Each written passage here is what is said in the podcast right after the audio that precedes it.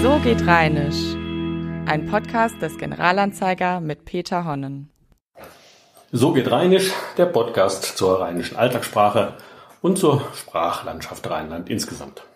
Heute geht es um Wortgeschichten. Wortgeschichten, das können zum Beispiel Erzählungen sein, die man so zur Herkunft von bestimmten Wörtern im Alltag hören kann. Ich habe ja einige in einer der vergangenen Folgen vorgestellt, als es um Wörter wie Fieserpatenten oder Fistanöl oder Muckefuck ging, denen ja ganz tolle Entstehungsgeschichten angedichtet werden.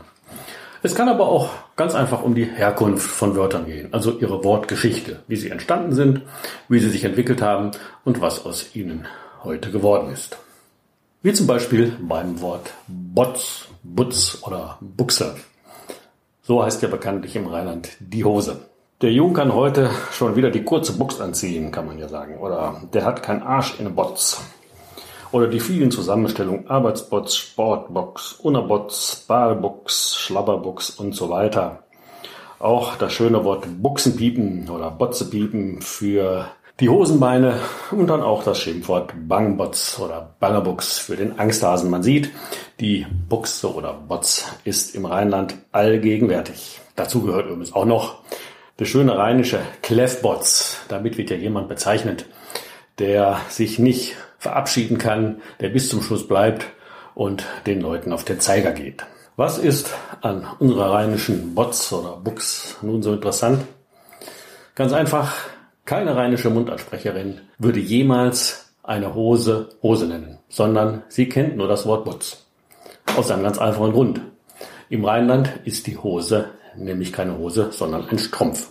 In den Mundarten überall im Rheinland und auch noch viel weiter im Norden, im Niedersächsischen, ist der Strumpf schlicht eine Hose. Warum ist das so? Ganz einfach. Die Hose als Kleidungsstück, wie wir sie heute kennen, gibt es erst seit dem, ja, man könnte sagen, 16. Jahrhundert. Davor kannte man einfach nur Strümpfe und die nannte man eben Hosen. Genauso wie es noch unsere heutigen Mundartsprecherinnen und Mundartsprecher im gesamten niederdeutschen und rheinischen Sprachraum machen. Erst als sich aus diesen Hosenstrümpfen unser heutiges Kleidungsstück entwickelte, brauchte man eine neue Bezeichnung dafür. Und die war dann schließlich Buchse oder Botz. Oft ist zu lesen, dass die Botz oder Buchs auf die Büchs zurückgeht. Also man nimmt an, dass man die Beine in ein Gefäß gesteckt hat, ähnlich einer Büchse. Diese Büchse übrigens ist eine sehr alte Bezeichnung, griechisch Büxis und lateinisch Buxis. Damit ist der Buchsbaum gemeint, aus dem früher schon bestimmte Gefäße geschnitzt worden sind. Aber mit dieser Büchse hat unser Botz überhaupt nichts zu tun. Denn ursprünglich war diese Buchse eine Boxhose, also ein Strumpf, der aus Ziegenleder hergestellt war. Und aus dieser Boxhose, die man übrigens heute noch in der englischen Bezeichnung für Boxskin oder Buckskin für einen wollenen Stoff erkennen kann, aus dieser Buchshose hat sich mit der Zeit in Köln zum Beispiel das Wort Buchschen entwickelt und daraus ist dann unsere heutige Buchse oder Bots entstanden. Und es ist mal wieder eine Ungerechtigkeit der Sprachgeschichte, dass unsere schöne rheinische Bots oder Buchse nicht im Duden erscheint, sondern nur eigentlich die falsche Bezeichnung Hose, die ja richtigerweise im Rheinland der Strumpf ist. Ach ja, auch der Bücking oder Bockham, die rheinische Variante also des geräucherten Herings, hat eine sehr ähnliche Geschichte. Denn der war ursprünglich mal ein Boxhering oder Bockling. Auch eine Anspielung also auf den strengen Geruch, den man mit dem Ziegengeruch verglichen hat. Kein Wunder also, dass es den derben kölnischen Spruch gibt, wenn man jemanden abfertigen will.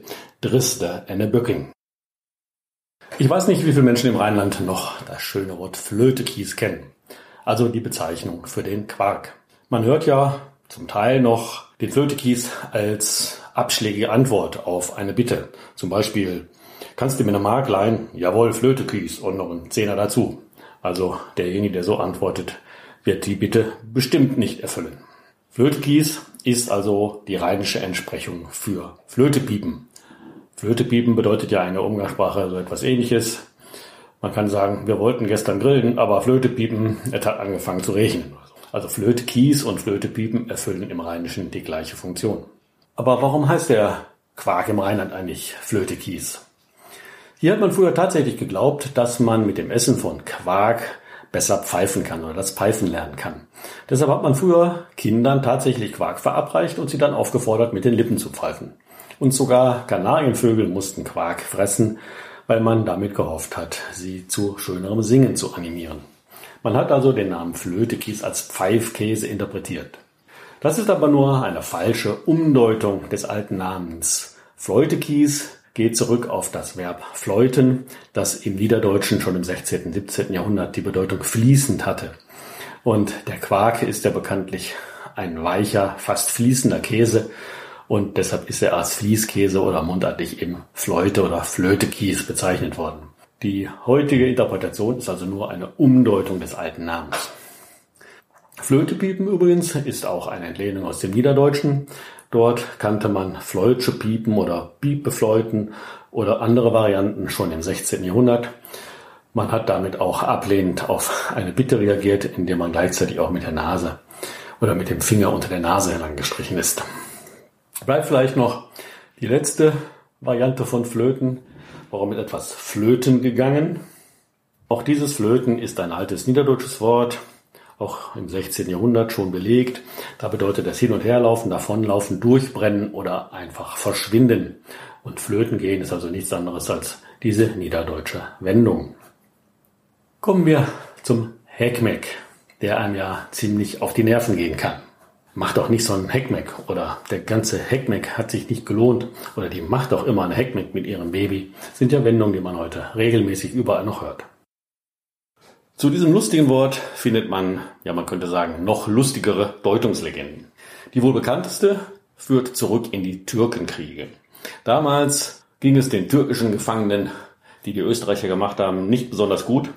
Und vor lauter Hunger haben dann diese Türken, die armen gefangenen Türken, immer Ekmek, Ekmek gerufen. Das ja bekanntlich Brot bedeutet.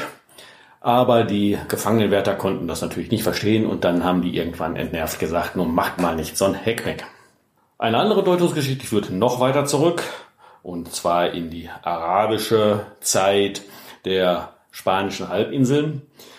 Es soll zurückgehen auf die arabische Wendung Haki Milki, mit der früher ja, man könnte sagen, Kaufmannsabschlüsse bestätigt wurden. Das heißt so viel wie dein Recht, mein Eigentum. Und sowohl arabische als auch jüdische Händler haben damit immer die Verhandlungen beschlossen. Und daraus ist dann später dann wohl als Abwehrgäste Haki, Maki oder Hekmek geworden. Und eine dritte Variante erzählt man sich am Niederrhein. Dort führt man das Wort zurück auf das schöne Mundartwort Hickemick. Hickemick ist die Hinterbremse an einem alten Pferdewagen, zusammengesetzt aus französisch Mechanik und dem Mundartwort hemmen. Daraus ist dann in der Mundart Hickemick entstanden und da man bei einer plötzlichen Betätigung dieser Hickemick ein großes Durcheinander auf dem Wagen hat, ist daraus unser Wort Heckmeck geworden. So schön diese Legenden auch sind, so falsch sind sie wohl auch. Wir wissen eigentlich nicht ganz exakt, wo das Wort herkommt, aber die wahrscheinlichste Herkunft ist die Abstammung aus einem Wort, das Hack und Mack oder auch Hagamaga gelautet hat. Das ist aus dem 15. Jahrhundert schon bekannt und unsere sicherste Quelle ist mal wieder der Simplicissimus, wo das Wort auch vorkommt. Das bedeutet sowohl gehacktes, allgemeines Durcheinander, als auch Plunder, Pöbel, dummes Gerede und so weiter. Und aus diesem Wort hat sich nachweislich im 17. Jahrhundert auch unser Heckmeck entwickelt, fast könnte man sagen, schon mit dem gleichen Bedeutungsinhalt wie heute. Die Bedeutung Getue, Aufwand allerdings, die ist wohl tatsächlich in Westfalen entstanden und hat sich von dort dann in unsere allgemeine Umgangssprache ausgedehnt. Kommen wir zur Schelsig. Das ist ja bekanntlich die falsche Seite. In Bonn ist es Oberkassel oder auch Beul. In Düsseldorf ist es ebenfalls Oberkassel und in Köln ist es Deutz oder Porz. Aber das Wort gibt es sogar an der Mosel. Auch da gibt es eine Schälsie. Warum nennt man im Rheinland die Orte auf der falschen Seite eigentlich die Schälsig oder die Schälsie? Dazu gibt es eine ganze Menge Geschichten. Die bekannteste ist wohl die, die ich mal aus Wikipedia zitieren möchte. Die Bezeichnung stammt aus einer Zeit, als es noch keine Dampfschiffe gab und die Frachtschiffe stromaufwärts getreidet wurden. Pferde, die auf sogenannten Treidelpfaden entlangstampften, zogen die Kähne vom Ufer aus an langen Tauen hinter sich her. Am Beulerufer gab es keinen solchen Pfad, weil Untiefen im Rhein den Treideltransport unmöglich machten. Die Pferde keuchten also mit den Lastkähnen im Schlepptau auf der Bonner Seite gegen den Strom. Und damit sie von der Morgensonne, die schon früh über Beul hinaufgeht, nicht geblendet wurden, fehltraten und ins Wasser stürzten, trugen sie nach Osten hin Scheuklappen. So lag Beul für sie nicht im Blickfeld, es war ihre Schäl Sick. Diese Erklärung, die man tatsächlich immer noch oft lesen und hören kann, ist gleich aus drei Gründen ziemlicher Kokolores. Erstens sind Pferde nur schwer zu blenden, sie sind also sehr lichtunempfindlich. Zweitens wandert die Sonne ja bekanntlich einmal am Tag um 180 Grad, sodass auch die Hälfte des Tages die andere Seite die falsche Seite sein müsste. Und drittens liegt zum Beispiel Oberkassel in Düsseldorf auf der linken Rheinseite. Da widerspricht also schon die Logik dieser Erklärung. Und auch an der Mosel gibt es Weinberge, die auf der Schelsee liegen. Die liegen aber weder im Osten noch im Westen, sondern die liegen ganz einfach im Süden. Deshalb wartet man auch mit einer anderen Erklärung auf. Da wird der alte, angeblich schielende Gott der Germanen Wotan oder Wodan oder Odin für die Schelsig verantwortlich gemacht, weil die linksrheinischen Christen damals die noch heidnischen Germanen auf der rechten Rheinseite so beschimpft haben. Diese Erklärung ist natürlich noch abenteuerlicher und da brauchen wir uns für die Widerlegung gar keine großen Gedanken machen. Woher kommt also der Name Schelsig oder Schelsee? Ganz einfach, das Adjektiv schäl oder schäl hat im Rheinischen ganz viele Bedeutungen. Es heißt nicht schielend, sondern es heißt einfach schief, schräg, kann auch betrunken, unansehlich, abgegriffen oder falsch oder dumm bedeuten. Und genau diese Bedeutung hat es ja, wenn die Bewohner einer Rheinseite die Bewohner der anderen Rheinseite beschimpfen wollen. Also ist es einfach nur die falsche oder die schiefe oder unansehnliche Seite, die so mit der Schelsig oder Schelsee bezeichnet wird. Zum Schluss kommen wir noch zu dem schönen rheinischen Wort Kasala. Das ist echt rheinisch, das gibt es nur hier im zentralen Rheinland und neuerdings auch wohl im Ruhrgebiet, aber der Ursprung ist eindeutig hier im Rheinland anzusetzen. Kasala bedeutet Prügel, also man kann sagen, gleich gibt es Kasala oder Kindern wird schon mal gesagt, Mensch, wenn du mit der schmierigen Buchs heute Abend nach Hause kommst, dann gibt es bestimmt Kasala. Man kann auch etwas mit Kasala tun, dann macht man etwas mit Schmackes. Das Wort ist aber in den letzten Jahren tatsächlich auch über die rheinischen Sprachgrenzen hinaus bekannt geworden. Das liegt natürlich zum einen an der Kölschrock-Gruppe gleichen Namens, aber auch an einem deutschen Fußballspieler, der in einer berüchtigten Sendung das Wort offensichtlich mal benutzt hat und damit im ganzen deutschen Sprachraum für Unverständnis und Kopfschüttel gesorgt hat und auch für ganz viele Anfragen bei uns im Institut. Warum Kasala? Wir müssen leider zugeben, dass wir es nicht genau wissen. Das Wort ist eindeutig nicht alt. Also wir haben keine Belege vor dem Zweiten Weltkrieg. Also es kann irgendwie nur 70, 80 Jahre alt sein, wenn überhaupt. Die ersten Belege sind aus den 50er Jahren.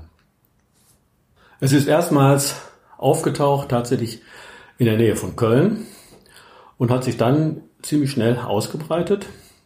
Aber was die Ursache für diese Verbreitung war, wissen wir definitiv nicht. Deshalb ist es nicht ganz unwahrscheinlich, dass eine sehr schöne Herkunftsgeschichte tatsächlich stimmt, die uns seinerzeit ein Troisdorfer Grundschullehrer zugesandt hat, der sie an seiner Schule immer wieder erzählt hat. Diese Geschichte geht so. Früher wurden die Kinder, also in den 50er Jahren und 60er Jahren in der Schule noch geschlagen. Dazu mussten sich die Jungen bäuchlings über das Pult lehnen, kriegten dann hinten einen drauf mit dem Stock oder mit der Hand. Und wenn sie so kopfüber mit dem Kopf nach unten baumelten, dann sahen sie ein kleines dreieckiges Schild auf dem Pult angenagelt. Und auf diesem Pult stand Casalla. Casalla ist das Firmenlogo der Firma Karl Sasse Launau. Und diese Firma hat tatsächlich in den 50er Jahren, 60er Jahren, aber auch tatsächlich schon in den 30er Jahren fast alle Klassenzimmer im deutschen Sprachraum mit Schulmöbeln versorgt. Deshalb ist diese Annahme vielleicht gar nicht so verkehrt, dass auf dieses kleine dreieckige Schildchen tatsächlich unser heutiges rheinisches Wort Kasala zurückgeht. Vor allen Dingen, solange wir nichts Besseres wissen, können wir diese schöne Geschichte wirklich glauben. So, das war's für heute. Wer mehr über Wortgeschichten lesen möchte oder lernen möchte, dem empfehle ich mein Buch Alles Kokolores, Wörter und Wortgeschichten aus dem Rheinland oder auch mein Buch Wo kommt das her? Herkunftswörterbuch der Alterssprache an Rhein und Ruhr. Für heute bleibt mir nur zu sagen Tschüss oder Tschö, bis zum nächsten Mal. Das war So geht Rheinisch, ein Podcast des Generalanzeiger mit Peter Honnen.